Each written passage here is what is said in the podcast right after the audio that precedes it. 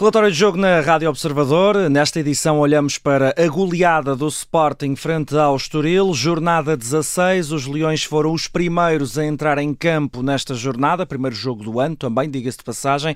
Vitória contundente da equipa de Ruben Amorim com eh, dois golos de Marcas Edwards, um autogolo de Pedro Álvaro. Pedro Gonçalves e Trincão também marcaram pelo Estoril. Marcou o tento de honra Cassiano, que entrou no decorrer da da segunda parte, mas pelo meio e eh, do lado do Sporting, destaque para quem não marcou, mas deu a marcar. Vitor Guióqueras eh, fez assistências, eh, não sabemos ainda quantas fez à hora que estamos a gravar este programa, mas fez Francisco Souza, o comentador para este jogo em Alvalade.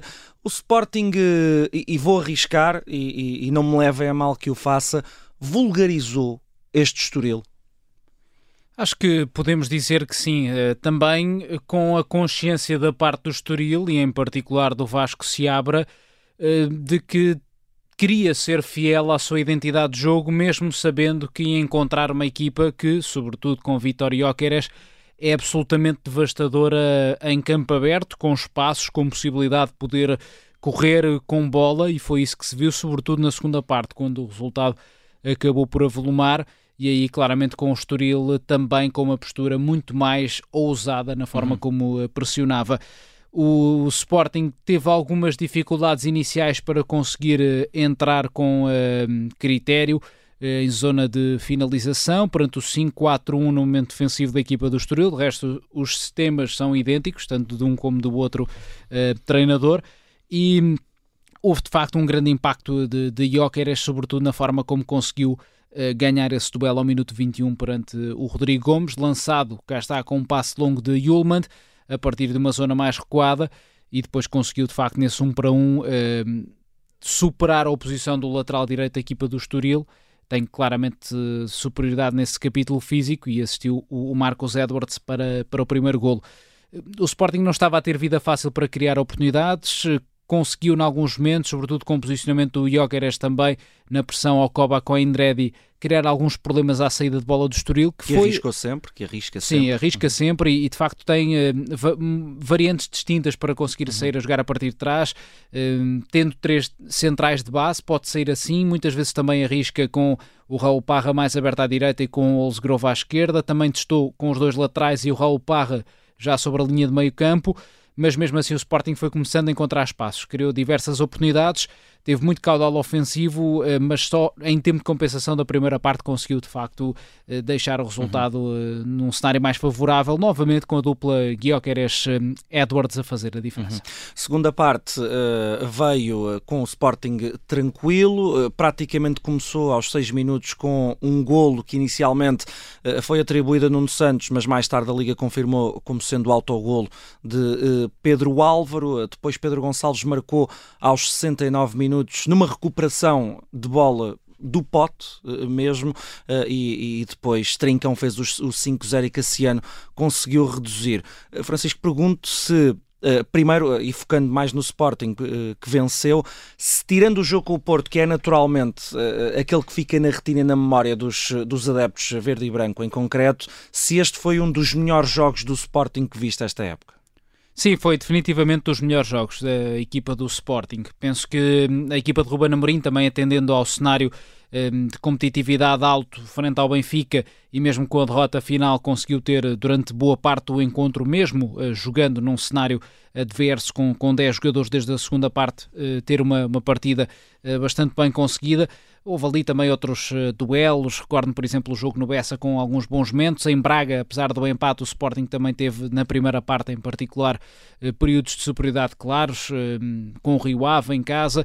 A nível europeu, o Sporting ainda não, não encantou, podemos podemos dizer, eh, mas de facto este terá sido, se calhar, em uhum. termos globais, o, o jogo mais eh, interessante, mais vistoso eh, que o Sporting fez para lá, claro, do, de, uhum. do melhor de todos os jogos do Sporting na presente época, que foi essa vitória caseira frente ao Porto por, por 2-0. E, e nessa segunda parte, enfim, houve uma continuidade, digamos, também daquilo que foi a linha de raciocínio da, dos primeiros 45 minutos. Sporting dinâmico, encontrando mais espaços porque o Estoril também queria nitidamente arriscar mais, eh, estando a perder por 2-0, expôs-se mais no setor defensivo, com os laterais muito mais adiantados, mais projetados e houve imensas dificuldades no controle da profundidade e, e, muita astúcia também no lance do, do terceiro gol, há que dizer. O Guioqueras a marcar muito rapidamente um lançamento de linha lateral e o Nuno Santos a fazer um excelente trabalho. Chegou bastantes vezes uhum. também uh, no ataque ao espaço, nas desmarcações em ruptura. Nuno Santos com mais uma exibição também de bom nível. E a bola desviada no Pedro Álvaro, 3-0, o jogo aí estava decidido, deu para lançar os jogadores também para lhes dar confiança. Eu destacaria aqui um, dois casos em particular, o do Trincão, que acabou por marcar um excelente gol e teve várias boas participações em ruptura, também mais por dentro, e também o Dário Essugo, que é um jogador bem. que uhum. curiosamente tinha sido mencionado na comparação com o Mateus Fernandes pelo Ruben Amorim antes do jogo e mostrou-se claramente a nível do desarme. É ele que inicia também o lance do, do quinto gol, um, com um passe para o Guioqueras, que depois dá o apoio frontal e desmarca uh, o trincão. Lá pelo meio, tal gol que também mencionaste, o Pedro Gonçalves, uma, mais uma boa finalização. Do Estoril fomos vendo algumas oportunidades, houve ali também a junção do Guitani e Rodrigo Gomes em alguns momentos, são de facto dois dos uh, Guitani jogadores... abriu o livre, eventualmente, a, a, dada altura começou... Sim, claramente. Na primeira parte esteve hum, mais contido, uhum. uh, também porque estava ali naquele espaço entre Mateus Reis e Ullman, não foi fácil explorar situações, embora tenha um lance em que consegue avançar e se tivesse aberto para o lado esquerdo o Estoril podia ter gerado bastante perigo, é uma situação que acaba até com um gol anulado para a equipa da linha, mas eh, na segunda parte sim, com outra ousadia, o Estoril teve mais chegadas eh, à área adversária, mas depois sofreu muito no momento uhum. defensivo. E o, o, que é que faltou à equipa de Vasco Seabra? Fez muita falta Mateus Fernandes, emprestado pelo Sporting, impedido de jogar frente à casa-mãe, fez muita falta ao médio, ao Estoril?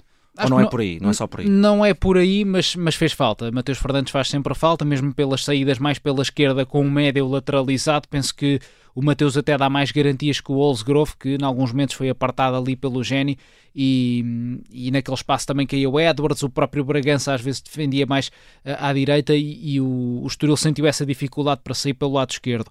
Mas, claro, Mateus é um jogador que, na forma como consegue projetar a equipa para a frente, levar a bola uh, e, e, também vir buscar jogo atrás, que, que oferece claramente qualidade.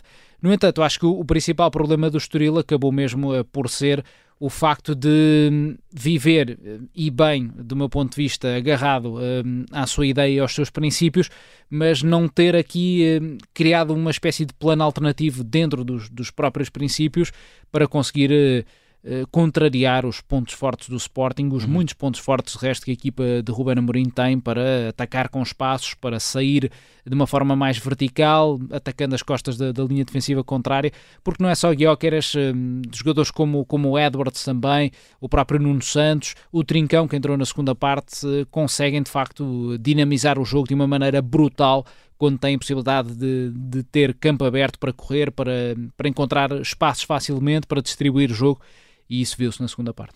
Posto isto, vamos às nossas habituais eh, rubricas do relatório de jogo na Rádio Observador. Quem foi ou o que foi o melhor da noite para ti em Alvalade?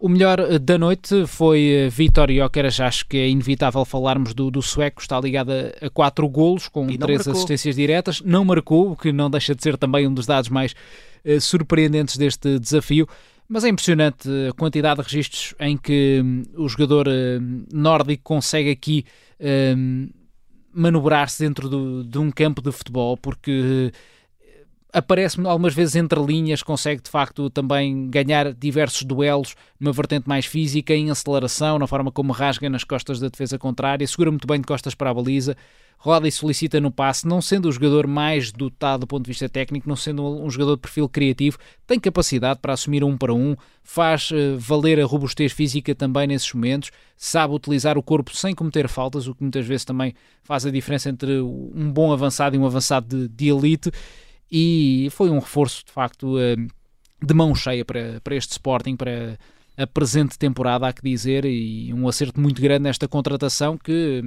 como já disse noutras ocasiões, não é tanto mérito de scouting, já era um jogador muito conhecido, estava num, num patamar que, mesmo sendo segunda liga, é hiper mediatizado, não é? Claramente, é a Inglaterra, o Championship é o campeonato de segunda divisão mais visto no mundo. Um, e portanto toda a gente o conhecia, podemos dizer. Agora o Sporting acreditou, uh, predisposto-se a pagar uh, 20 milhões de euros por Guioqueras e a aposta claramente a sair mais do que compensada. Para mim foi o grande destaque, embora se possam fazer outros destaques também secundários, embora com grande mérito. O Gonçalo Inácio com mais uma prestação fantástica, a lançar passes, a defender também, no 1 um para 1, um, a cobrir espaços. Eh, Nuno Santos, Edwards também com bons momentos. O Trincão entrou bem, entrou envolvido, portanto acho que foi um jogo sólido e seguro da equipa do Sporting. E pelo contrário, o, o pior ou o que esteve menos bem? É do meu ponto de vista, o que esteve menos bem foi mesmo a, a capacidade, ou neste caso, incapacidade do Estoril para cobrir os espaços uh, em termos uh, defensivos, sabendo que um, iria ter um adversário pela frente que é letal nessa exploração da profundidade. O Estoril poderia, porventura, ter tido, uh, noutros momentos, algum melhor controlo. Uh, e, e, vimos isso. É verdade que um fora de jogo, uh, num lance que não é fora de jogo por 2 centímetros num zero, mas com o Guioqueras a conseguir eh, superiorizar-se ao Rodrigo Gomes uh, nas costas. Depois, na segunda parte, então, com autênticos latifúndios de espaço para a equipa do, do Sporting correr e explorar. E, portanto, a equipa do, do Vasco se abra. nesse sentido, teve uma prestação defensiva mais negativa. Ainda assim, fica uma vez mais a certeza de que, num contexto mais equilibrado, ou com adversários, digamos, do mesmo campeonato, uma equipa deste género, com esta proposta de jogo, está sempre mais perto de golear do que propriamente ter é este vinha tipo de... um 4-0, portanto, agora é Sim. é goleado, mas é provável que na próxima jornada... Uh... Sim, e tem várias goleadas, uh, aliás, vinha, por exemplo, em, nos últimos uh, dois jogos caseiros para o campeonato, vitórias por, por 4-0, uhum. isso é bastante significativo da parte, do, da parte do Estoril. Está feito e entregue o relatório de jogo deste Sporting 5, Estoril Praia 1, jornada 16, o Sporting continua líder do campeonato, pelo menos até à jornada jornada 17, foi o primeiro dos grandes a entrar em campo neste novo ano. O relatório de jogo foi assinado ou é assinado pelo Francisco Souza. Francisco, muito obrigado e até à próxima. Obrigado e um bom ano.